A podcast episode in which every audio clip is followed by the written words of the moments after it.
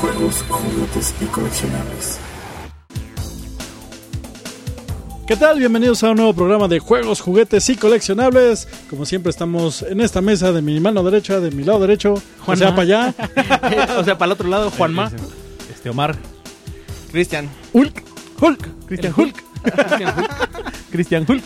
Hoy, hoy no, hoy, ¿sabes qué? Hoy quiero ser Cristian el puerco. Puerco. Sí, Cristian el puerco.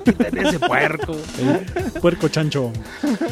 Y pues hoy tenemos... Hoy vamos a reseñar un juego y vamos a hablar de los peores juguetes de la historia. Los más peligrosos. Y si nos da tiempo, algunos recorridos sobre este lugares que donde pueden conseguir coleccionables, Sí, tanto figuras como de todo.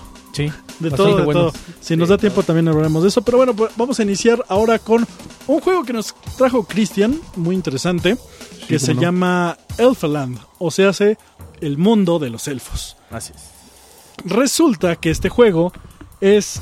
Todos nosotros somos elfos y recibimos un mapa de Elfland y debemos visitar tantas ciudades famosas como sea posible usando los tipos comunes de los tipos comunes de transporte, ya sea dragones, unicornios, cerdos gigantes, bicicletas élficas, carros de troll, nubes mágicas, transbordadores y balsas. Bien Pero no común. siempre podemos utilizarlos todos. Quien haga mejor uso de los transportes disponibles y visite más ciudades ganará el juego. Bien común de los transportes, ¿eh? Sí, sí, sobre todo el dragón. Es bien común. Y el unicornio. Y el- Oye, güey, en, en los microbuses sí bastantes puercos, ¿no? Sí. Ay, eso sí. Eso sí. Deberían de haber puesto un metro. y un- pero es el pez para la Ciudad de México y estamos en el mundo de los elfos. Oh, yeah. Ese, bueno, a ver, ¿este juego de dónde es? ¿Alemán también? Sí, este también es alemán. Y mira, voy a platicarles un poquito la historia porque a mí me, es uno de los juegos que más me gusta contar. Desde dónde viene. Hay un problema matemático Ah, desde el siglo XIX y se retoma por ahí de los 1930, los matemáticos, que se llama el del vendedor viajero. Y se refiere a cómo, cómo puede hacer más eficiente un viaje el vendedor, recorriendo la, la mayor cantidad de ciudades con recursos limitados, cómo lo va, cómo lo va a lograr hacer. Es decir, voy a poner un ejemplo así rápido, ¿no? Como, como si tú fueras vendedor y te tocara visitar, salir de la Ciudad de México, tener que ir a Cancún, tener que ir a, a Orlando y tener que ir a Ah, McAllen, ¿qué ruta te tocaría, este, cómo, cómo, te, cómo te convendría visitar esas cuatro ciudades? ¿no? Generalmente vas a ver que el vuelo de Cancún, Orlando es más barato, Sí. te va a tocar hacer esa ruta, o que es más difícil llegar de, obviamente, de Cancún a McAllen, que sería casi imposible, y vas a tener que ir armando la mejor ruta. Lo, lo, lo bonito de esta parte que hablábamos en el primer programa de cómo los juegos también te ayudan a las estrategias de, de guerra es la aplicación, pero en la parte de estrategia empresarial. No solamente en los viajes de, de los vendedores, sino que también se utiliza mucho en la parte de operaciones para la planeación de procesos. Es decir, si, si, si un mismo producto tiene que pasar por varios procesos, ¿cómo, ¿cómo va a ser la forma más rápida o eficiente que va a tocar cada uno de los puntos que requiere ese proceso? Y asimismo también se requiere este tipo de, de problemas para la lógica de programación actualmente para todos los que estudian sistemas y eso. Se utiliza mucho esta parte de cómo eficientizar la parte de eh, los procesos computacionales. Eso, eso es muy muy bonito, ¿no? En, cua- en cuanto a cuál es la base de este juego. Sí. Y actualmente este tipo de base se utiliza para este, muchas empresas. Sí, hay sí, hay sí. juegos especiales para cursos para las personas que trabajan en la empresa, donde juegan juegos de tableros y además es para eficientizar a la empresa, pero dedicados, o sea, de hecho pagan para jugar ese tipo Sí. de juegos y que aprendan este, como quiera que sea, es un juego no diseñado para, pero es Exacto. parte de. Sí, no, no, aplica muy bien. Pero aquellos que sean ingenieros o bueno, les va a encantar este tipo de, de- de- de juegos. Eh, ahora voy directamente al juego. Este, este juego está lleno de, de chismes en el área, en todo el ámbito de juegos. Y cuento la historia completa y cada quien que saque sus conclusiones. En 1977 salió un juego que se llama El Barón de los Rieles, de, de Real, uh, The Royal Baron, ¿no? El Barón de los Rieles. Sale en Alemania y es muy parecido a este juego donde tiene que visitar por medio de tren, tiene que visitar varias ciudades. Aquí el, lo que es el recurso, el recurso limitado era dinero y había que comprar boletos. Pero se hacía muy complicado, en el momento que metían dinero se hacía muy complicado. Sin embargo, se dice que este juego fue fundamental para que se decidiera abrir lo que es el Spiel des Jahres, que, ab- que abrió un año después, en el 1978, dándole, dando el premio en 1979. O sea que el juego debió haber ganado el Oscar, pero los Oscars fueron después. Exactamente. Y entonces, pues no, no entró. Hasta el año de 1992, Alan Mo- Moon, que es el, diseñador de este juego, que es inglés y que radica en Estados Unidos, lanza un este lan- lan- lanza, lanza el primer juego que se llama Elfengold, el, el- el oro de los elfos, que es idéntico a ese primer juego que había del varón de los rieles, salvo que se usaba una tierra mágica con, con este con vehículos mágicos y se usaba oro mágico ¿no? de los elfos. Y fue un completo desastre porque era muy complicado. Pero era idéntico entonces al, al original. No, ah, al, no, del, al del varón de los rieles. en cuestión de sistema de, de juego, sí. Ajá. Sí, era, y- Sí, obviamente uno, uno, uno es de una forma y entonces este, Exactamente. así ya no hay problema de copyright, pero realmente hizo un copy-paste. Exactamente. Lo, el, el valor que le va a poner Alan Moon a este juego va a ser eh, seis años después, en 1997-98, cuando saca Elfenland. Elfenland, el único truco que tiene ahorita, a diferencia es que no hay dinero, sino que el recurso limitado se va a ver reflejado en que no todos los vehículos van a ser eh, disponibles en Viables todas las para rutas. todas las rutas, sí. Y por eso, hay- aquí hay varios factores. Primero, es un europeo viviendo en Estados Unidos, que va a ser editado por una, por una este, compañía eh, alemana, que es amigo, pero que va a ser distribuido por la más grande ahorita en Estados Unidos, o de las más grandes, que es eh, Rio Grande Games, que están muy de la mano. Y pareció, o, nos dio la impresión a algunos que fue un premio donde sacó muchas ventajas Speed desde Ares, ¿no? donde premió lo que debió haber premiado en 1977, donde genera más mercado en Estados Unidos, donde le da el apoyo que necesitaba Río Grande para, para poderse este, consolidar como distribuidor importante en Estados Unidos y poder crecer precisamente a este continente los juegos. Claro, que es maravilloso y por eso son los, por eso son los premios, ¿no? Para poder este, sacar todo este tipo de ventajas.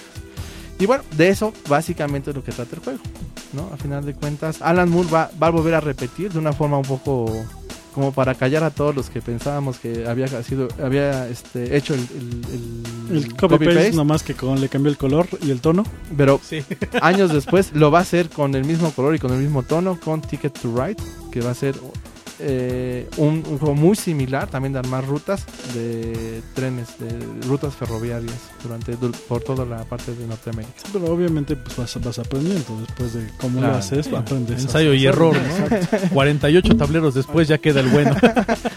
Y bueno, es una maravilla, ¿no? O sea, aquí la idea Sí. es cómo vas, qué estrategia vas a utilizar para moverte de ciudad en ciudad, utilizando determinados vehículos en determinadas eh, áreas que son este la el bosque, la montaña, el desierto, el río y qué vas a utilizar para manejarte durante por esos este, Así es. por esos por Ok, esos entonces lo, lo primero que hacemos es eh, abrir el juego, una caja este como generalmente está con sus compartimientos especiales para tarjetas, este unas este botas que son este la- las fichas de Sí. cada uno de nosotros y además hay unas eh, como cilindros pequeñitos que, son las las ciudades o este los ah, votantes, ¿no? exacto, es que esa es la historia que contabas que a mí se me hizo una, una historia muy padre, ¿no? Que muere el rey y tiene varios hijos dependiendo de la cantidad de jugadores que sean, que puede ser desde 2, 3, 4 hasta 6, ¿no? 6 jugadores. Y que esos hijos tienen que visitar esos pueblos para conseguir votos de la gente que vive ahí y entonces el que, con- el que obtenga mayor cantidad de votos Así o el es. que visite más ciudades es el que gana y el que se convierte en rey. Cada ciudad te da un cilindrito de madera de los que platicaba Bernie. Exacto. cada Ahora, cilindrito está con un color Del dedicado jugador. como un jugador. Así es. Hay rojos, Verde, verdes, azules, amarillo. negros, etcétera. ahora otra parte también importante es que este se juega en cuatro turnos. Así es. O sea, nada más son cuatro vueltas y se acaba. El que alcance más número de votantes en esos cuatro turnos gana. O sea, este no es así como eterno de, de turista mundial, sino es eh, de cuatro turnos y hasta ahí. Claro, Sí. va a tener las mismas características de los juegos que hemos este, estado jugando las últimas semanas. Hay un objetivo claro, hay un tiempo pues, relativamente corto para jugarlo. Eso es bueno. Hay varias opciones, no estás limitado a un, a un dirían los videojugadores, a un, a un este, line path. ¿no? Ajá, un solo camino. No un solo camino, sino que tienes varias opciones en cada una de las jugadas. Y va a tener estrategia también este, involucrada. Sí. Aquí, a mí lo que me encanta de este juego es que no importa, no, im- no importa las fichas que escojas, los toques que escojas, no importa las cartas que tengas, llega alguien y te pone otro, te Ok, marca otro. Hay que, hay que seguir explicando Empezamos el juego. todos en una sola ciudad. Es un, es un mapa donde hay montañas, este bosques, eh, pradera, y río, y, Y ya. desierto. Y en, en varias esquinas es donde se ponen las ciudades, donde ponemos un cilindro de cada color para que todo mundo tenga la opción de poder ir. Así es. Ok, hay caminos. Los caminos se pueden recorrer gracias a este, unas tarjetas que tenemos Yes. y gracias a unos tokens o micro tarjetitas que son las que nos van a dar la forma de poder caminar por ese por ese sendero. Si en un sendero este tenemos un dragón de- en el token, solamente podemos usar un dragón Claro. y eso depende de las tarjetas que nos regala la, la banca o la casa o algo parecido.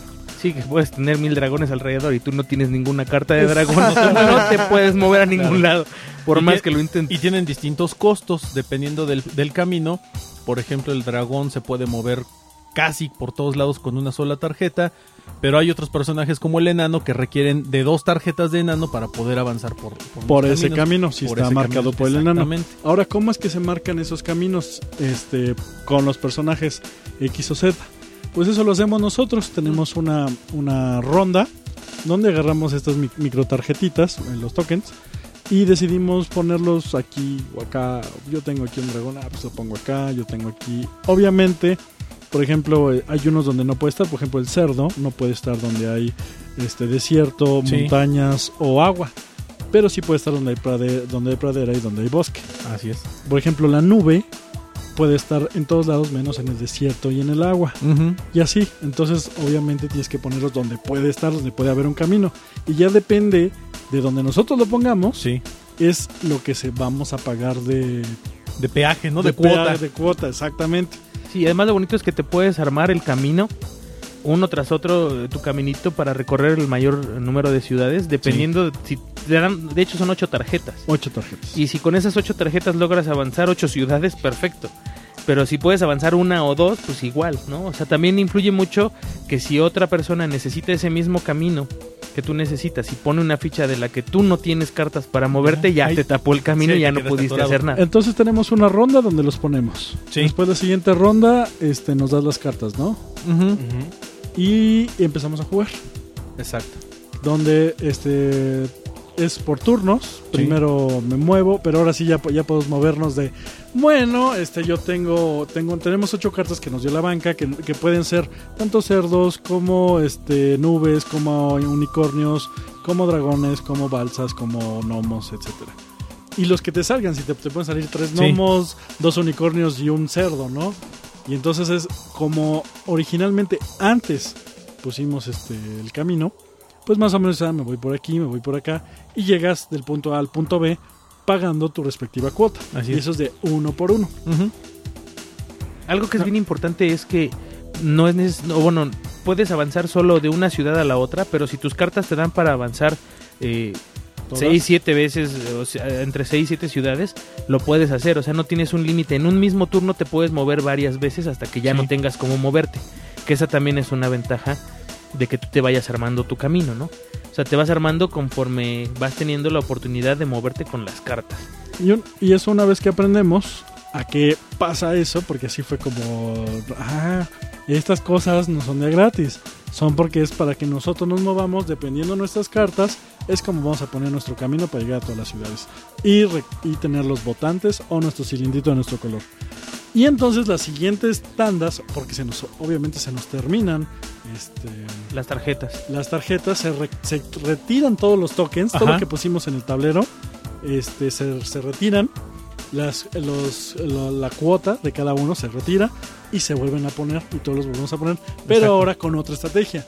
Si ya agarramos el norte, ahora vamos a usar el este o el oeste, depende cómo nos funciona cada uno de nosotros. Así es. Aquí la cuestión y lo que lo hace muy interesante es que la otra persona también quiere utilizar esa misma caminito. cuota Y ahí se llamaba. pero va a utilizar otro tipo de, de, de, de- de- transporte. transporte.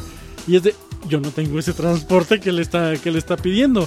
Y entonces es donde ya empiezan los problemas y lo complicado del juego. Y de, aquí- de ahí se repite cuatro veces y el que tenga más votantes o más cilindritos gana el juego. Bastante, bastante interesante. Digo, Sí. es un juego rápido. Como, bueno, hay varios juegos. El, el otro que jugamos de. El, Mr. X se llama. Mr. X. Mr. X, que también es un juego rápido, entre comillas, y que realmente te, te apasiona porque empiezas a armar estrategias para poderte mover eh, y obviamente pues si puedes también taparle el paso al otro, ¿no? Sí. Que eso es también lo bonito de, de la competencia, ¿no? No, y a, y a que lo no me mejor- gane. Y a lo mejor in- eh, inconscientemente le abres camino, ¿no? A los rivales. eso también. "Ah, voy a poner aquí un puerco. Y resulta que todo el mundo tiene puercos que pasan por el bosque con una tarjeta y todo el mundo agarra tu camino para, para poder moverse. O, o al revés, ¿no? Les pones un unicornio y nadie tiene tarjetas de unicornio más que tú y ya los atoraste. Lo, lo bonito de eso es que como cada, cada ronda es borrón y cuenta nueva, tanto de, de tus fichas, las que te quedaron, nomás le aumentas las que, o sea, si te La quedaron tres, entonces son cinco más, tienes que tener ocho, y tienes que tener cinco tokens, y tú los pones si quieres todos, si no Claro. quieres no es necesario. Sí, puedes, puedes estratégicamente reservar un token que a lo mejor te sirve para otra ronda. O porque no tienes las tarjetas para moverte, o sea, ¿para qué lo pones si ni lo tienes, Claro. no? Y eso hace que es muy interesante porque se, se, se resetea el juego prácticamente cada, cada, cada, Cada turno. cada Así es, y tienes nuevas posibilidades de seguir avanzando. Algo, algo que está muy padre es que, eh, y sí me di cuenta, al principio la estrategia es pues correr a donde puedas, ¿no? A donde, te, A a donde, donde te den las tengas. tarjetas y donde tengas. Pero poco a poco vas elaborando tú tus propios caminos y vas analizando al siguiente turno qué me puede servir. Y a lo mejor guardas un token que te puede funcionar para el siguiente turno. A lo mejor una tarjeta y dices, no, no la uso ahorita y guardo estas balsas porque de aquí me puedo mover a esta ciudad más fácil y no necesito pagar otra cuota o me puedo regresar por el lago y puedes ir armando una estrategia mucho más compleja. Y si al principio como que te sientes triste y dices, ay, nada más tengo un token, ay, nada más tengo dos, pero de repente vienen los regresos espectaculares como se dan en casi todos los juegos y, ay, oye, él tenía como tres y ahora tiene como 20, ¿qué pasó? ¿No? Así como que de repente Sí, puedes pues es- avanzar por todo el mapa. Se van armando cada quien de su Sí. estrategia y ni cuenta te das hasta que ya lo tienes encima, ¿no? Moviendo su- sus fichas. Sí, no, es de- algo padre. Ju- Juanma de 3 a 12, ¿no? Creo. De 3 a 12, sí. En- en- en- Dos sí, es que- rondas, ¿no? Y, también es algo padre porque, perdón, que de repente te tocan eh, tarjetas o, o tokens que no cuentas con las tarjetas para poderte mover y entonces pues te quedas atorado. Sí, y al final se vuelve un juego de competencia, sí, obviamente por conseguir la mayor cantidad de, de votantes, pero también es una competencia contra, contra ti mismo, porque de repente dices, ay, podría hacer esto, no, mejor me espero, mejor me aguanto. Y si estás en un solo lugar donde te puedes mover tú, tienes que empezar a contemplar Ajá. toda la estrategia y analizar Sí, todo exacto. tu caminito y por dónde te puedes ir esquivando o tratando de alejarte lo más posible de los contrincantes para que no O te no, utilizándolos. o utilizándolos. o utilizándolos también. O sea, ¿no? Que por ejemplo me, me pasó que dije, ah, yo voy perfecto. Y eh, no, no, no contemplé que nomás tenía una nube. Sí, Porque la nube, con la nube te puedes mover este por las montañas. También los dragones, tenía una nube y un, y un dragón. Dije, "Ay, pues pon una, nu- pon una nube ahí. Y había puesto una para, para moverme. Resulta que solo tenía una carta de nube. Y de, me carga. Debí us- haber usado el ladrón para poder seguir moviéndome en el juego. Pero pues no pude porque yo solito me encerré porque no me fijé que nada más tenía una carta de nube. O sea, un pase de para, Sí. para pasar, para pagar la cuota de la Y- nube. Y eso me sirvió a mí, porque gracias a esa carta fue que yo pude recuperar un poquito más de fichas. así es. Que yo me pude mover por donde Bernie quería moverse y ya no pudo. Y tiene, tiene un par de, variaciones, nos comentabas, Cristian, ¿no? Sí, no, de la misma caja van a encontrar dos variaciones. Una es un token o una de esas fichas que de camino que es, es un árbol caído que se va a llamar obstáculo. O la carta trampa. La carta trampa. La carta La Yu-Gi-Oh! carta, la carta boca abajo. Que lo que va, va- va a dar la oportunidad a cada uno de los jugadores utilizarla una vez en el juego para, para acomodar en, en un camino de preferencia que ya esté usado, que ya, ya esté marcado el, eh, el vehículo. Y va a ocasionar que quien quiera pasar por ese camino tiene que pagar una carta extra. Uy, que nomás que no le toque este elfos, porque si no, no pasa, imagínate. Te llamas. ¿sabes? Ahí te quedas con los enanos o con... Y, y- y la otra variación que también viene en la misma caja es una, un, un set de cartas donde vienen varios de los nombres de las ciudades en el tablero. Vamos a escoger cada uno de los jugadores, una al azar, y nos van a dar eh, puntos si al final del juego está, llegamos justo a esa ciudad. Y si no estamos en esa ciudad, nos va a quitar puntos. Sí. que también se vuelven Ah, más, más- bien complicado, por eso ya cuando ya, ya te echaste 10 rondas, que Ya te lo lo sabes. así de, No, no, pues, ahora no. quiero más difícil. Sí, ya te lo obviamente. sabes. No, porque lo, lo- la parte- lo- lo divertido es aquí eh, empezar a aprender a utilizar tus recursos, ¿no? O sea, Sí, administrar. yo- es una administración de recursos muy padre. Ese- yo creo que ese es el sentido de- del juego. Hay una parte de azar que a mí en lo personal no, no me termina de convencer de este juego. Es lo que, lo que no, no me termina de convencer. Sí. Sobre las cartas y los tokens que, tokens que te tocan. Hay veces que a mí al final, por ejemplo, me tocaron cuatro dragones y jamás salió un token de dragón. Exacto. Jamás iba a poder armar ninguna ruta. O sea, no, no es tanto de, de, de- de- de posibilidad de, de manejar, sino de cómo se vaya dando. No, no me gusta que afecte tanto el azar. Sí, cuentas, sí ¿no? es, es muy castigador, ¿no? De repente. Pero Eh, eso, eso, eso a mí me gustó mucho, por ejemplo, porque me pasaba lo mismo, di, chihuahua, que me salga, ay, ahí, ahí está Con uno, ese, ahí ¡ah! está, no lo toques. Dame ese dragón, dame Sí. ese dragón, ya, ah, ya puedo mover. respiras a gusto. Y de, ay, ay, ay, ay. Por Sí. ejemplo, a ti que te salían lo- lo- los gnomos. Los gnomos. Y yo, que- yo tenía, tenía cinco gnomos, Yo pero no tenía tenía ninguno. Y de repente, ching, te- le están saliendo todos los gnomos y a mí no me está saliendo ni uno. Y después, ay, me salió uno, ya, no, ya, con uno ya puedo mover. Aunque ahí sea pagar doble, ¿no?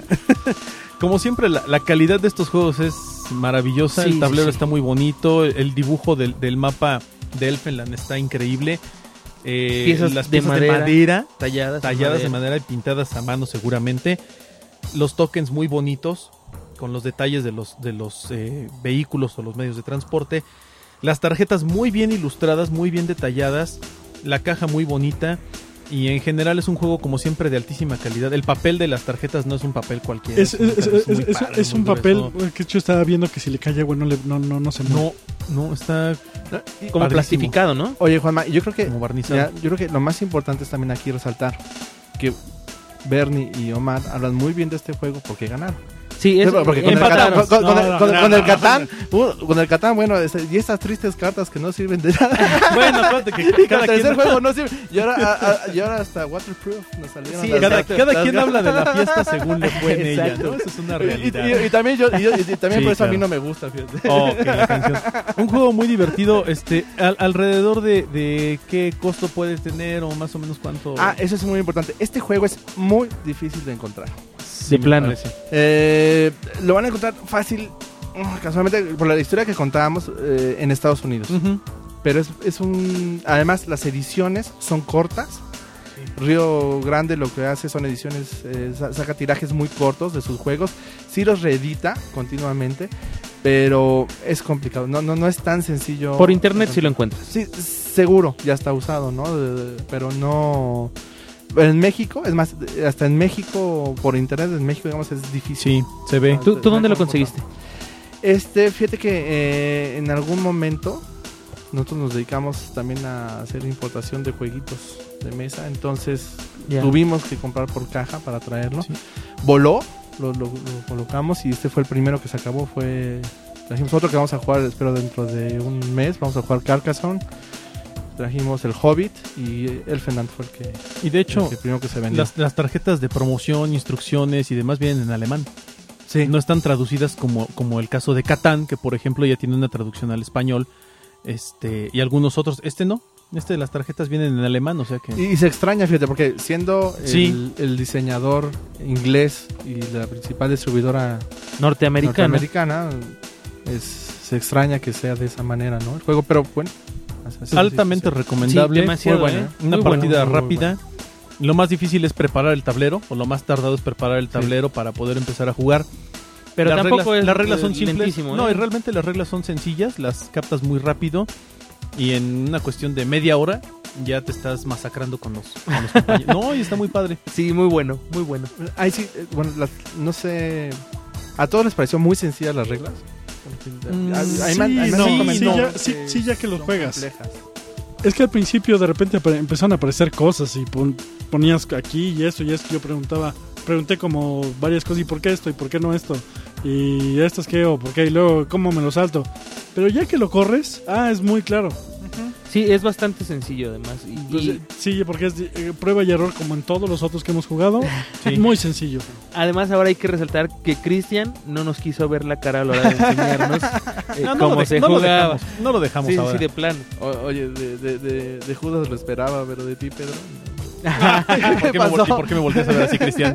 ¿Qué pasó? No me, vea- no me veas tan feo. No, no, no, no. Digo porque una vez lo regalé este juego a una persona. El- las ins- instrucciones vienen en, en- en inglés. Y hasta que no me senté meses después a jugarlo con, con esta persona. No lo había fue, entendido. Fue que, que realmente empezó a jugar. Sí, Entonces, creo. no sé, no sé qué tan, qué tan fácil sea, tan accesible sea, pero seguramente vendrán algún, algunos videos después de nosotros ahí jugando. Sí, subiremos las fotografías y demás a, a la página. Que de seguimos Facebook, viendo videos y también de, de Catán y de Mr. X Sí, y todo, sí, sí. y debemos videos y ni creo que ni tenemos videos. ¿no? Tenemos que poner las fotografías y demás que estaremos subiendo y, y las tendremos próximamente. Tiene un costo aproximado de 700 pesos si lo Sí. encuentran en, en México y si no unos 30 dólares en Estados Unidos, que lo pueden importar. Eh, bueno, vamos a cambiar de tema. Bien. Los juguetes, este Omar, nos trajo algo muy interesante, los peores juguetes de, de- de la historia. ¿Cómo, Mira, cómo estaba? es- este es el top 10 de los juguetes más peligrosos ah, de peligrosos. la historia. Dangerous Toys o juguetes de acción O sea, que, no que, que hacen daño o que Sí. podemos matar a alguien. ¿no? De hecho, a, a ese nivel, ¿eh? A ese nivel llegan. Y son 10, no es una lista oficial de alguna página, de alguna revista, es una lista que tuve que, que crear a partir de, de analizar, buscar, estudiar este, distintos medios. Quiere que se note que ahora sí chambeó. Ahora sí hubiera- Ahora sí O trabajé. sea, agarré los primeros 10 de Google y después... No, y de hecho fíjate que muchos de estos juguetes este, no los encontré tan fácilmente en Google. eh, La, la descripción o la información de qué era lo que había pasado o cuáles son las, las consecuencias. Pero bueno, les platico cómo está el top 10. No tiene un orden específico, sin embargo, sí es como de lo, de lo más este. De lo más sencillo, lo más conocido, a lo más bizarro. A lo más poco, a lo, a lo menos común. Y eh, les platico el juguete, les digo este, cuáles son las lesiones potenciales y platicamos un poquito del juguete que seguro algunos recordaremos. ¿no? Ok, a ver, Número 10, 10. Pogo Ball o la pelota Pogo.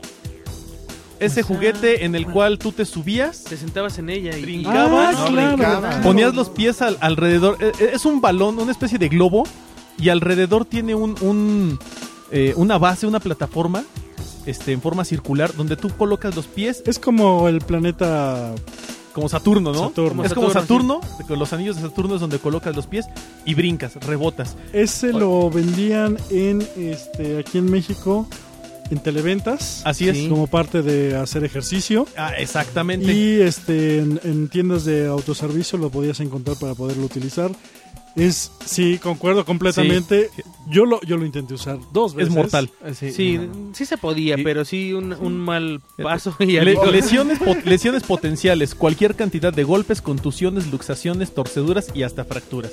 En la década de los 80 es un juguete sensación, fomentaba saltos descontrolados y además los accidentes podían ser casi mortales si había escaleras en tu casa. En los 80 yo me acuerdo de los, en los medios de los 90 No, ese. sí, no, no, salió, no, sí fue salió en los, de hecho hay un comercial en Los- YouTube que se llama Pogo Ball este 80s. Es un comercial ultra bizarro, así tipo Nickelodeon. Buenísimo. Y salen los niños brincando del pogo. Pero hacen unos saltos así impresionantes, fantásticos. Y ya me imagino yo un chavito aventándose desde el primer piso de su casa. ¡Ey! Para, ahí quedó. para los que gustan de videos virales, hay uno que... que- no, no, de veras, hay uno que se llama eh, Los juguetes que nos hicieron gays en los 80. Y sale precisamente el Pogo No y sale ahí brincando los niños. Era bastante gay. el- Sí, el sí, sí, en, en- en posiciones bastante. Así es. Y, y fíjate, y curiosamente en el número 9 colocamos un juguete que es muy popular en la actualidad, todo mundo lo conoce, todo mundo lo ha jugado, y esto es los trampolines o tumblings. Ah, claro, Y ese- también también los, son- los famosos brinca-brinca. Los brinca-brinca o brincolines eh, aquí. eso es igual a saltas y a la, a la que sigue ya no saltaste nunca. Exactamente. Mira, es igual que el Pogobol, pero con mayor altura e impulso y con el valor agregado de otros participantes. es muy divertido, o sea, cuando tú te metes a uno de esos es muy divertido. Sí. La malo es donde donde se agarra. Sí. Los resortes, Este, los ¿no? resortes, los sí, sí, resortes. y los tubos. Si de repente pisas por ahí, adiós pata, adiós dónde, porque ya no ya no controlas a dónde vas a saltar. Exactamente. Si no saltas para donde el resorte o la o esa zona que no es controlable, este te, Te avienta. avienta. Claro. Y entonces zócale. Ahí te va, mira. Este, este juego o juguete es famoso, también es de la década de los 80, se popularizó más en los 90 por los apachurrones, apachurrones, pisotones, lucha libre que hace la gente sobre esta plataforma Sí. y más de mil docenas de videos de accidentes en YouTube. O sea, en YouTube tú le pones accidente tumbling o trampolín y encuentras Las cualquier que cantidad ¿Te, de te accidentes. acuerdas en del este capítulo de Los Simpson que hasta Así que no es. le pusieron Ah, sí, este, de hecho. un candado Un no candado. se lo robaron Exactamente. es precisamente por eh, ese detalle. Y fíjate que también es algo que, es- que comúnmente se usa de dos o más personas, ¿no? Y Sí. es el típico video de YouTube donde Sí, están claro. los dos y... Uno sale de quebrado. física- Ah, nunca falla. Número 8. Uno que todos tuvimos y lo puse porque lo platicamos. Avalancha. Ah, claro. Ah, y, sí. aquí, en- y aquí englobé Avalancha, que son también en Estados Unidos conocidos como los este, softbox cars o los, los carritos de caja de jabón de jabón. y las patinetas. Pero, pero allá en Estados Unidos, curiosamente, hacen concursos de. Pero son mortales, Bernie. De, ¿tú de Pero- lo has carritos hechos en casa. Pero Son los, como lo- hechos en los casa. hacen Sí. desde los 60 o Son 50. a la actualidad los siguen haciendo. So- se hicieron muy populares en lugares como San Francisco por las pendientes. Por los que, por los y que bajabas sí. con el puro impulso de la gravedad. Y esto, bueno, te, te lleva a colisiones a altas velocidades, raspones con hueso expuesto, Sí. cuellos Ay, rotos, sí, descalabramientos y atropellamientos. Sí. Y este es un juguete de la infancia que todos conocemos y que nos pudo llevar a la muerte. Muy cercano y que gracias a Dios no nos mató, ¿no? Y además ahí en el Facebook tenemos una versión de X-Wing, ¿no? Así es. Ah, Ah, sí, sí, sí, en el sí. Facebook de juegos, juguetes y coleccionables hay una versión X-Wing de, de estos carritos de, de caja de jabón. Muy divertidos. Y también en Los Simpson, por cierto, hay un capítulo de esto. Número 7. Y esto todo el mundo este, lo, lo recuerda por el comercial. Los Creepy Crawlers. Creepy Crawlers. Que eran criaturas que fabricabas tú a partir de una especie de gomita en Ah, unos claro. moldes de plomo. Ajá. Y ahí hacías el vaciado de, las, de los insectos. Y te eran los insectos comías. Y te los comías. Pero lo que no dijeron nunca es que esto originalmente cuando lo lanza Mattel en el 77 no era comestible, señores. Era tóxico porque no era una grenetina, sino que era una especie de, de silicona, una, una eh, mezcla extraña que era tóxica y te envenenaba y provocó envenenamientos. que después es- modificaron la es receta. que- ya ¿no? después lo modificaron Es y lo hicieron de obvio. grenetina. Claro. De hecho, hay un juguete actual, bueno, no actual, pero de repente lo venden. Son paletas que brillan, en la, que, que, que- que se usan como para antros, o sea que la, la- la rompes y Sí. tienen el, el liquidito sí, fluorescente brilla, ¿no? y brillan. Dices, para antro está bien, pero los venden para los niños. Claro. Para las paletas de los niños. Y entonces, si, si lo muerdes, es porque luego uno anda mordiendo plásticos y, se- Y los anda- niños. y de, de por sí la, la pluma de repente, ching, ya me, ya me tiene la boca de, de- De de tinta. Eso es muy peligroso. Yo, yo se lo vi a varios niños y lo venden en varias escuelas y demás. Y que se me hace muy parecido a eso. o Era sea, ese tipo Y, de a- cosas. y ahorita ¿no? lo de moda, ¿eh? Para cualquier fiestecita de niños. sí, están- digo, lo están alguien dando. lo muerde y se lo Mira, se yo creo que en general los, los juegos o juguetes en donde tú haces algo, por ejemplo Play-Doh, que sabemos que Play-Doh no es tóxico, pero tampoco es recomendable que te lo comas. Pero ¿no? te lo comes. Te lo comes porque huele rico y sabe rico a masita de maíz. Entonces, yo creo que todos nos comimos un pedazo de Play-Doh, pero Yo aquí, no. lo, aquí lo bonito era este la muerte por comer tus propias creaciones, ¿no? O sea, tú haces tu insecto, te lo comías y te podías envenenar. Eran sumamente tóxicos al Yo principio. me acuerdo que sí se podían comer, pero seguramente vi una versión de los 80. De hecho, ¿no? Ajá, la, la de la Mattel, hicieron, la sí. de Mattel, la Ah, primera wow. que sacó Mattel, que son los creadores de los Creepy Crawlers, este, era mortal. Y después eh, lo sacan del mercado y lo recupera una empresa que se llama Toymax. Y Toymax es quien ya lo, lo vuelve comestible. Dice, Comestible. "Ah, cómete los insectos y las criaturas que son asquerosas. Y ya luego salieron versiones donde decía cerebros, ojos Ah, este, claro, las- y claro, demás. es el que me- sí es de Pero los sí, 90, de ¿no? los Mediados de 90, Exactamente, Sí. esa fue ya la recuperación. Ese es el 7. En Oye, el lo- número pero- 6... perdón, lo, que, lo que es importante también decir es que cuando dices que todo el mundo la probó, te refieres a ti y tus dos amigos de la colonia, porque yo jamás me comí la, No, eso no llegó aquí. No, fíjate que el Creepy Crawlers sí llegó a México, pero no tuvo tanto éxito. En los 70 Sí, ¿no? En- no, llegó No. por ahí de los 80, finales de los 80, principios de los 90. Y hasta el comercial decía Creepy No, Crawlers. la, la Play-Doh, digo, la masita. Ah, la Play-Doh, bueno, ese sí es de en cualquier lugar la encuentras ya. ¿no? Hasta, hasta ahí un O tutorial sea, de cómo sale en tu casa. a- Hablando de los Simpsons, Martin de los Simpsons. Sí, ahí está el ejemplo más claro, ¿no? el Play-Doh. En el número 6, este, por las lesiones potenciales de quemaduras de distintos niveles, intoxicaciones y, envenen- y envenenamientos, la muerte deliciosa gracias a los microornitos. Y yo conozco a muchas niñas que son fans y siempre quisieron tener el suyo. El microornito. El que le metían un foco de 100 Exactamente. watts. ¿ese?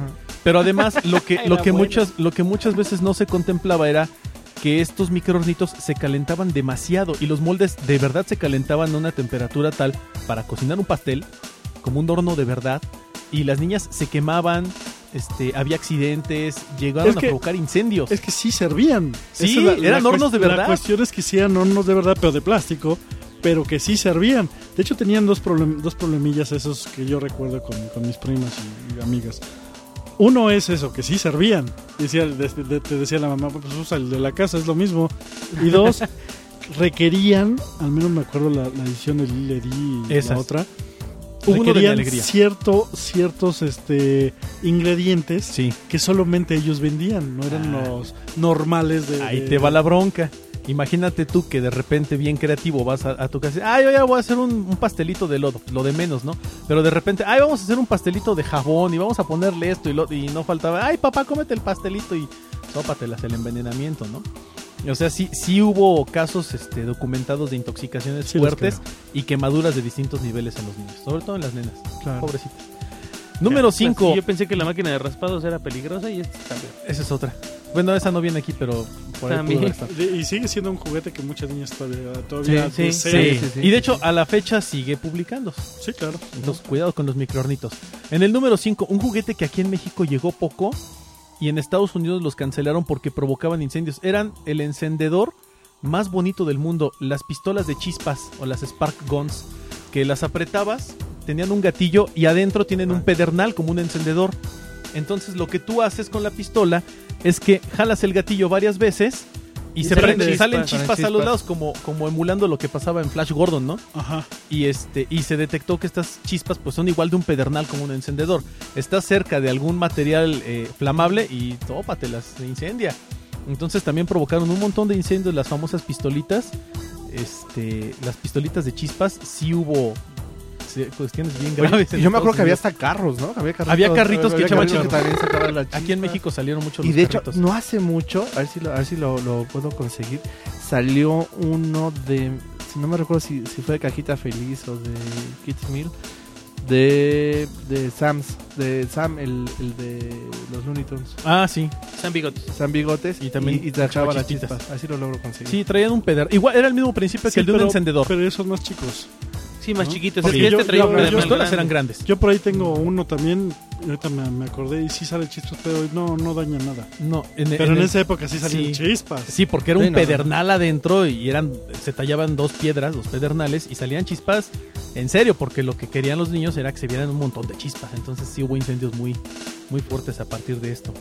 En el número 4, unas que todos quisimos y yo creo que muchos papás nunca nos compraron, las pistolas de diábolos o de perdigones. Yo, yo, sí yo, yo, yo tenía. Yo no tuve, rifle. eran mortales. Esto eran lesiones, ojos perdidos, moretones Híjole. y hasta la muerte. Fue mortal para todos mis juguetes de esa época. Así era una masacre de juguetes. Porque era de, ok, tenemos el rifle, chuc, chuc, pa, para allá, pa, pa. Y entonces este, los muñequitos volaban. Tiene un Lando No, Carrician y si sin tú ves- cabeza. y si tú ves los diábolos, pues son de plomo, Sí, no. pero son, Claro. son balas. No, no, los Son diablos son, son balas de verdad. Este, Claro. se- creo que un día mataron a una rata con, con eso. o sea. Ah, sí, esto era gato muerto.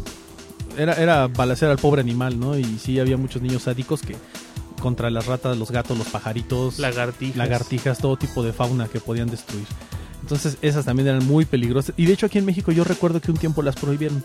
Las sacaron Sí. del mercado y ya dejaron Sí. de existir. Y ahorita las puedes encontrar en este En tiendas de deportes. en tiendas de deportes Tiendas de y deportes. de autoservicio. Ahí están. Son los famosos Mendoza, ¿no? Exactamente, Sí, de los hecho, rifles los rifles Mendoza eh, estaban hechos para, para trabajar con diábolos. Mm, ah, qué bonito. En el número 3, un clásico de los, de los 70 que regresa en los 80, se va, regresa en los 90 y por ahí andaba todavía hasta hace poco tiempo. Las pelotas tacataca. Taca, taca, taca, que- son dos pelotas de, de, de acrílico muy duro. Amarradas este, amarradas un con un hilo. hilito. Y haces un movimiento hacia arriba y hacia abajo con la mano y tienes que agarrar un ritmo de taca, taca, taca, taca, taca, taca.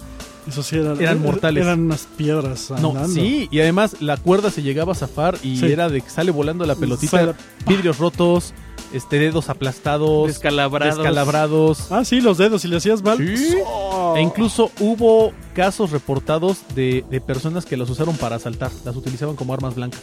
como boleas llegaban y un tacatacazo y te desmayaban. Tacatacazo, ese- esa palabra tiene que irse a la RAE para que la metan al... Era taca, Taca, taca. No, no, no, no, taca. ahí muere, ahí muere. Esos eran mortales. Y ahí les van los primeros dos lugares que son bestiales. Los dardos de jardín en el número 2. ¿Qué son los dardos de jardín? Pues son unos dardos normales. Dardos, dardos como los que se lanzan en un tablero. Pero este está bien interesante porque se usan en el jardín. Se colocan una especie de círculos en el piso y tienes que lanzar el dardo y atinarle al círculo. ¿Qué es lo bonito de estos dardos? En Estados Unidos, en la década de los 80, solo en Estados Unidos se registraron 6.700 lesiones y 4 decesos a causa de estos darditos. ¿Cómo? Porque lanzaban el dardo y le caía a la gente en la cabeza, En la en nuca. el ojo, en la nuca y los mataban. Hubo muchos ojos perdidos, oídos perforados, este, a una persona le cayó un dardo en el cuello y se estaba desangrando. Sí fue una cosa bastante, porque además la punta sí viene muy afilada y el dardo tiene un peso No, específico. pues aunque que no venga afilado por el puro peso, sí. y no es un dardo pequeñito, no es un dardo de 5 o 10 centímetros, es un dardo como de 20 centímetros y trae un plomo en la parte de atrás, lo que lo hace más pesado. Entonces eh, los niños corrían para recoger los darditos que ya habían lanzado los amiguitos y no faltaba el que se le iba el dardo y ¡puc! en la cabeza. Ese es como un... Era, era mortal esto, ¿no? Como una punta de flecha. Como lanzarse a la piñata antes de que se rompa. Algo así. Y alta Sí. velocidad. Y en el número uno, híjole, este sí es un juego Uno, único uno, en la uno. historia, ¿eh? Se llama Gilbert U-238. Mejor conocido como el Laboratorio de Energía Atómica. Ay, en la torre. ¿Y eso dó- dónde lo sí, vendieron? Eso Este juguete Eso salió en una sale película. en 1958, publicado precisamente por la empresa Gilbert en los Estados Unidos. Y bueno, lesiones potenciales, una amplia variedad de cánceres, piel tornasol y fluorescente. Y como decía, como dicen tal cual, ¿no? Si quieres que tu hijo se gane la vida en un laboratorio de los Álamos o vendiendo proyectos de secretos a, proyectos secretos a Irán, puedes adquirir el Atomic Energy Lab, un juguete que desdichadamente solo estuvo en el mercado un año y te incluía una, can- una cajita con lo siguiente: un contador Geiger, un electroscopio, un espintaroscopio, una cámara de Wilson, este ejemplos de partículas alfa, beta y gamma, esferitas nucleares para hacer tu, tu modelo nuclear, tu modelo atómico, eh, un libro de- con el instructivo, un cómic acerca de cómo hacer tu propio este, energía atómica y lo más bonito, tres baterías C y cuatro ejemplos de uranio activo. Nada más con eso. cuatro, cuatro este, muestras de uranio. Y sí, efectivamente era uranio, era radioactivo. Y luego hubo una edición que salió posterior que traía dos de uranio y dos de plutonio. Ah, mira, ese un poco más cancerígeno para que tuvieras el chance de variarle con qué te morías. O sea, este era muerte segura. Este, sí hubo casos de, de niños que se enfermaron. Había vómitos, había dolores de cabeza, pérdida de visión. ¿Por Sí, qué? Porque no, pues, obviamente era no. Pues, radioactividad. radioactividad pura ahí. Y este juguete salió en 1958 y en la actualidad el juguete en su cajita está en un precio aproximado de 5 mil dólares, obviamente solo para ultra coleccionistas arriesgados que lo tengan en caja de plomo. Bien interesante, imagínate. Y aparte te enseñaban el uso de las partículas gamma, beta, alfa. Era, era una cosa maravillosa. Y había una Y después promoción. salió la expansión del acelerador de partículas. no, no, no lo dudo. Santos, lo Pero espérate, si este está impresionante porque además traía un libro que se llamaba La búsqueda del uranio, en donde el gobierno de los Estados Unidos le pagaba a los niños 10 mil dólares si con su contador Geiger localizaban rastros de uranio en algún lugar del país. No manches. ¿Sí? Entonces a los niños dicen, ah, mira, pues busca uranio, ya sabes cómo detectarlo, ya sabes cómo encontrarlo, ya sabes cómo se hace la energía con él. Si encuentras uranio en el patio de tu casa, te pagamos 10 mil dólares. Estaba bien divertido. Más gastos de hospital. Más gastos de hospital. más, sí, No, más de hospitalización y todo. No, esta era una cosa, a mí me impresionó yo cuando lo vi. Así se llama el Gilbert U238. Hay bastante información en internet. Ok, de este todos estos, todas estas imágenes de todos estos este, mm, juguetes van a estar dentro de el Facebook de Juegos, Así Juguetes y Coleccionables y ahí nos pueden buscar Yes. y hacer sus amigos. Y hay una mención de honor muy bonita. ¿Cuál? Esta mención de honor es a Juegos Monte Carlo. Porque ¿Cómo? traía. In- e- Este juego te incluye invocación de espíritus indeseados y hasta una posible pérdida de alma. La Ouija. Ah, claro. y Monte Carlo vendía la Ouija. Y de hecho está la Sí, fotografía de, la Ouija Monte Carlo. Es Monte Carlo Este, de la sí, Ouija. sí, la. Ouija Monte Carlo, ahí está el conejito Sí, sí, en la, sí, en la sí, portada de la caja y toda la cosa. Monte Carlo vendía la Ouija, costaba como 100 pesos, una cosa así en cualquier supermercado. Este, y ya hasta traía las indicaciones de cómo invocar tus espíritus, cómo comunicarte con el más allá, abrir portales dimensionales, este, llamar demonios, cosas así muy bonitas. Entonces, era Bien todo un juguete para perder. Le, le pusimos una mención de honor a la Ouija porque El- pues, el- creo que en los no puede 80 la faltar. Ouija fue como wow y mucho gracias a las películas de terror. obviamente. Exactamente. Sí que fue el boom de las películas. Sí, películas como Y yo perdiendo mi sí. tiempo con Scotland Yard. Ya Sí, que- carambas. ¿qué onda? No no ¿Tienes una ouija en tu casa? No, Para el próximo programa jugar, haremos una sesión No, espiritista. estás- el próximo programa lo va a hacer solo Omar. Sí, es, ¿qué que- esa pregunta. ¿Tienes una Ouija? No, no manches. No, O sea, luego, luego, no, No, espérate. No, espérate, pues sí. ¿qué pasa? Oye, pero si lo sacó Monte Carlo, quien No. sacó el turista mundial y serpientes y escaleras. o Debe sea, ser seguro jugar esa cosa. sí, No. Sí, si, el, si el conejito lo vende es porque es seguro, sí, seguro que pierdes el alma. Pero Muy sí, luego, luego se espérate, güey. Sí, claro. Hay otros juguetes que también son peligrosos, otros que son así como que de, de altos niveles de riesgo, pero estos son así como que de los más curiosos, ¿no? Y de los que sí hay, hay documentación de que provocaron accidentes e incluso mortales. Entonces está, está interesante. Ese del Está uranio está bueno. todo, imagínate. Sí, está. Es como, es como regalarte, yo me imaginé como regalarte algo de mi alegría, ¿no? De esos Sí. laboratorios mi alegría, pero bueno, los laboratorios mi alegría... Es una bomba nuclear, mijo. Sí, o sea, te dicen que nada de lo que contienen es peligroso. Pero pues, imagínate, ay, mijo, ten tu set de energía atómica. Ay, papá, mira, puedo este, desfragmentar el átomo y provocar una explosión. En... Sí, claro, hijo. Y aparte, este, los papás, yo creo que hubo pérdida por ahí de virilidad. Sí, no. Imagínate que los chamaquitos hayan comido el uranio, tomado el uranio. lo- o No, sea, muerte segura. sí, pero rapidito. Oye, ¿eh? pero es que en, en qué cabeza, si de eso se murieron los curí por estar haciendo pruebas con el uranio y todo eso, y imagínate. Qué espanto. Es, este, era la época, ¿no? La época de la... Sí, de la era atómica y todo el mundo Y quería querer convencer de que era segura, al final de cuentas. Sí, por sí, claro. los- Yo creo que ese, ese era el argumento de este tipo de, de juegos. Pues ahí está el top 10, lo subiremos. Ok, de no- juegos mortales. Nos quedan 10 minutos, ¿qué hacemos? Oye, ¿por por qué no nos platicamos de un poquito o como una entrada al viaje que hicimos a, a- ahí a Portales? ¿A cuál te gusta más? Vamos a El portales. de ¿no? Portales, ¿no? Portales hoy. Está muy bueno ese. Bien, pues todo comenzó una bonita tarde. Decidimos ir a. No, a- fue una bueno, mañana. Nos una fuimos ma- temprano. Una mañana. Sí, llegamos bien temprano. Decidimos ir a, a la colonia Portales. eh, para los que vivimos en el Distrito de Federal, en la. Ciudad de México, esto se encuentra esa línea Del azul mercado Portales. atrás del mercado. Ustedes pregunten por el mercado verde, que es el mercado donde venden eh, todo lo que es eh, para eh, artículos de plomería, este, eléctricos y demás para Sí, gas y todo ese tipo de cosas. Y ahí atrás se colocan unas personas que venden literalmente cuanta cháchara pueden recolectar. Y son un par de calles, dos calles y media, en donde hay puestos en el piso. La gente que llega con sus, con sus carritos, este, de estos, bueno, carromatos con dos llantas a los lados, con como carretillas. Están, están en las calles de Libertad y Rumania, Libertad y Rumanía, precisamente. en la colonia Portales, Así todos es. los días prácticamente. Diario, diario. Este, más o menos de 10 de 11 de la mañana a 3 de la tarde. ¿Sí? Están los ropavejeros. Eso, ropavejeros. Y gracias. los ropavejeros, pues ahora sí que lo que tengan. ¿Sí? Llegan su- con su carrito, tienen discos, tienen este tazas, tienen eh, cámaras de cine, Ropa, tienen este, juguetes. ropa, juguetes, televisores, Sí, radios, sí, sí. No Antigüedades. imaginar, sí, sí, sí. antigüedades. Ahora sí que. A ver, Juanma, tú que nunca habías ido. Ah, estuvo Ah, increíble. bueno, para mí fue Pero como quiera que sea, creo que ya habíamos Eh. ido Omar y yo. Sí, no, para mí fue la, mi primer contacto con esa subcultura porque yo conozco otros tianguis distintos donde se vende lo mismo, más grandes a lo mejor y todo, pero nunca había ido específicamente a esa parte que combina toda esta situación de cosas viejitas, juguetes viejitos, ropa viejita, o sea, todo viejito, pero donde también te puedes encontrar una cámara de 8 milímetros que cuesta 15 mil pesos, ¿no? y que tienen antigüedades reales, o sea, no es algo que esté descompuesto, sino realmente antiguo y funcional. Me tocó ver ahí eh, en el viaje que estuvimos haciendo desde un luchador que, que por ahí Bernie se compró del santo de esos de los 70s, que eran de Sí. plástico chiquitos con las manos chuecas así quietos, hasta ver una, una imprenta del Universal, creo era, Ah, sí, una una imprenta, imprenta. Ah, pero ahorita, hablamos de eso. Estaban, estaban los pepsilindros que ya nos Los ellos. de a cilindros, 10 pesos. Figuras de Star Wars en- cerradas en 30 En pesos. 30 pesos. ¿Me Sí. compraste mi figura? ¿No?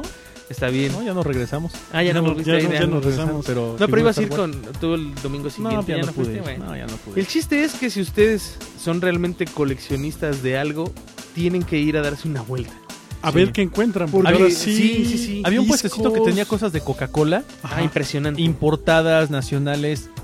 Cuánta cosa extraña de Coca-Cola te pudieras Había, encontrar. había unos catalejos, ahora sí que. sí, no, unos prismáticos. prismáticos, binoculares. binoculares, unas cosas preciosas. Yo creo que eran de los 40, fácil. Sí, más o menos como de los 40. Y no estaba así nada caro, me quería, creo que quería 1500, Dos mil. algo así. Dos mil y pesos. traían su estuche original, ven en excelentes condiciones. Excelentes, co- o sea, para lo que es, excelentes condiciones. Sí. Bueno, allá en la vueltecita, o sea, eso es en la calle de Ru- Rumanía y Libertad. Hay una, hay un bazar que se llama Bazar Reto. sí, Es un, es una bodega impresionante. así es. Sí. Donde lo primero que cuando, cuando entras son muebles. Muebles Sí. de los 70, de los 80, de los 90.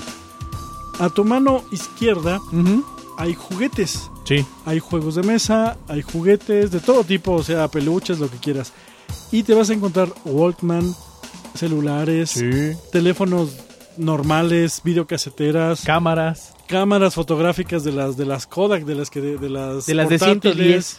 Sí. Era el rollo 110. De 110. autos Hot Wheels, este Matchbox similares ya de muy muy muy muy viejos, este lámparas de todo tipo, Lentes de sol. lentes, Ah, sí. lentes teléfonos. Teléfonos de, de casa, teléfonos. mezcladora Molinex, faxes, sí, sí. Videocaseteras, televisiones, videocaseteras, computadoras. computadoras, claro, eh, vitrinas, camas y entre más adentro hay cosas especiales de Coca-Cola, una imprenta. Este, como dice Juan, ahí había una imprenta. ¿Qué óvole? Está padrísima la Sí, imprenta. una imprenta de. de- Ah, tenían una colección de espadas más atrás, no sé si la vieron. sí, no la vi. sí, había una colección Tenían de una espadas. colección de espadas, pero eran como seis. Y padrísima. Había dos niños ahí que los estaban sacando de, Sí. del estuche y no Hay un, sabían ni hay lo que estaban muro, metiendo, pero hay un muro donde tienen cámaras. Tienen cámaras Polaroid, tienen cámaras Kodak, Canon, Minolta, Konica, Proyectores. proyectores de. Super 8, de, de diapositivas fijas, este planchas. libros, cómics, bibliotecas enteras, Discos. de lo que sea, discos. patinetas de los 70 Eso me llamó Patinetas. mucho la atención. Patinetas de los 70 y bicicletas de esas que les decimos de lechero ahora, pero que en ese entonces eran así como lo máximo. Tienen como seis bicicletas colgadas ahí también, padrísimo. Eh, refrigeradores afuera también. de- De, de- decía, ah, Pero lo tenía mi abuelita, ese también lo tenía mi abuelita. Oye, esas patinetas, esas como son como, como transparentes. Ajá, de de plástico. La- plástico. La, tabla es de plástico y las llantas de hecho son como de patín, de ese entonces gruesas. Sí. Eh, cascos de fútbol americano tenían Sí, también. De los de los kits, los de los que usaban los, Los niños, niños. en los 70. en los 70 Que tenían solo una barra y Exacto. eran de, plástico. Sí, y que adentro, ajá, que Ajá, adentro no tenían nada de protección, ¿eh? Así se los Sí, ponían tal cual. Eh, había dentro, había muchos muebles, eh, sobre todo rústicos, muy viejos, pero dentro de esos muebles también acomodan eh, pues más cosas. O sea, tú puedes pasar por una vitrina y la ves como si fuera de una casa con una colección que, por ejemplo, le gustó a Bernardo, una colección de unas tazas con una jarra padrísima. Y, y está todo lo que ves ahí, aunque esté en el piso, en un rincón tirado, está a la venta. Sí. Fotografías, Todo. pianolas, lámparas, trenes, tre- Salas. Ah, te- los te- trenes. había, un, había un tren como... eh, eh, imagínense el, el de, el de Homero Adams, de los locos Adams, el tren, de ese tipo de trenes con controles mecánicos, una cosa impresionante. Sí, vías de metal. Sí, este, precioso, precioso. Padrísimos, padrísimos. Y, y- y digo, para la gente que vaya por primera vez, como me pasó a mí, es una experiencia con la que sales con la lagrimita de Remy aquí, porque dices, es que la mitad de lo que vi ahí adentro yo ya lo conocía en casa de mi abuelita. Sí. Y de verdad sales con, con una sensación de que regresaste en el tiempo un ratote, man. Y la verdad es que en el caso de nosotros, bueno, fue para mí una experiencia muy...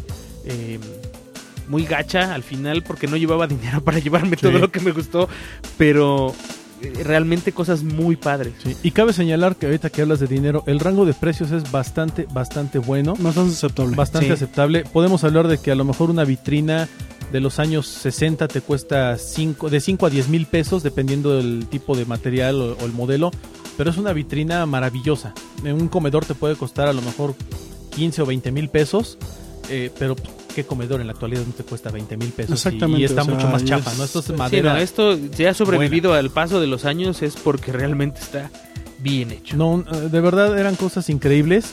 Eh, vale la pena que se den una vuelta. Estos bazares reto, les platico que están ligados a una asociación eh, altruista que se dedica a eh, buscar artículos y revender este tipo de productos para ayudar a niños de la calle, personas que han estado con problemas de drogas, alcoholismo, eh, gente que ha tenido problemas mentales, que ha salido de, su casa, eh, ancianos abandonados. Y todo lo que ellos venden y todo lo que ellos recolectan lo colocan precisamente en estos bazares que hay varios en la ciudad. Este es el de antigüedades, muebles antiguos y juegos, juguetes y demás, en portales. Y hay otros donde venden muebles modernos, ropa más moderna y otro tipo de cuestiones. Y hacen anualmente colectas para poder vender este tipo de, de productos y conseguir fondos. No te puedes ir y, y donar. Sí, sí, tú sí, puedes sí. llegar y Ah, decir, ya, "Oye, ya, ¿sabes qué? directamente Tengo ahí". una biblioteca, ya no la quiero, la puedes donar, igual puedes negociar con ellos, la, la puedes vender. Hay gente que puede ir incluso a vender cosas. Oye, ¿sabes que tengo un mueble? Pues, ¿Cuánto me das por él? Pues te doy mil pesos, dos mil pesos. Aunque él lo vende en 15 mil. Claro, eso ya es otra historia. y y es, es más con la idea de conseguir fondos para ayudar a distintas asociaciones. ¿Sabes qué? Hay algo que me llamó mucho la atención nosotros que estamos metidos en este rollo del rayo. No sé si te acuerdas de un tocadiscos.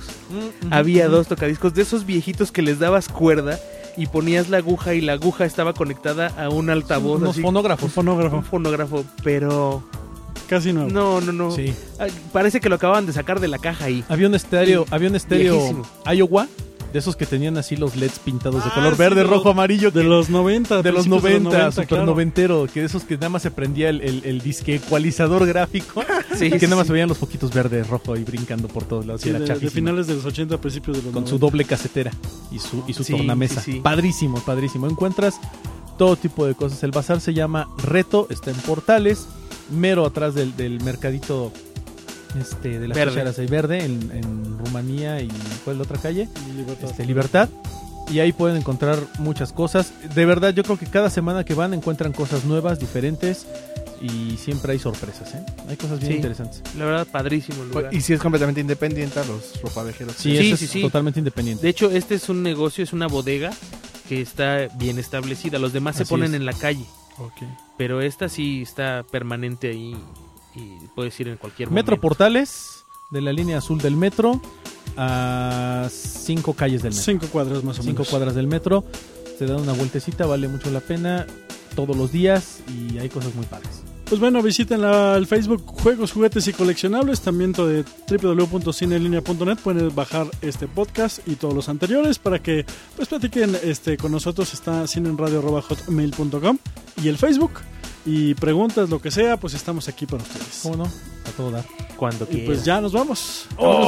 Pero ahora no estamos carreras de tiempo, ahora acabamos bien. Exacto. Sí. Hoy no nos alocamos. Entonces estuvimos aquí en esta mesa.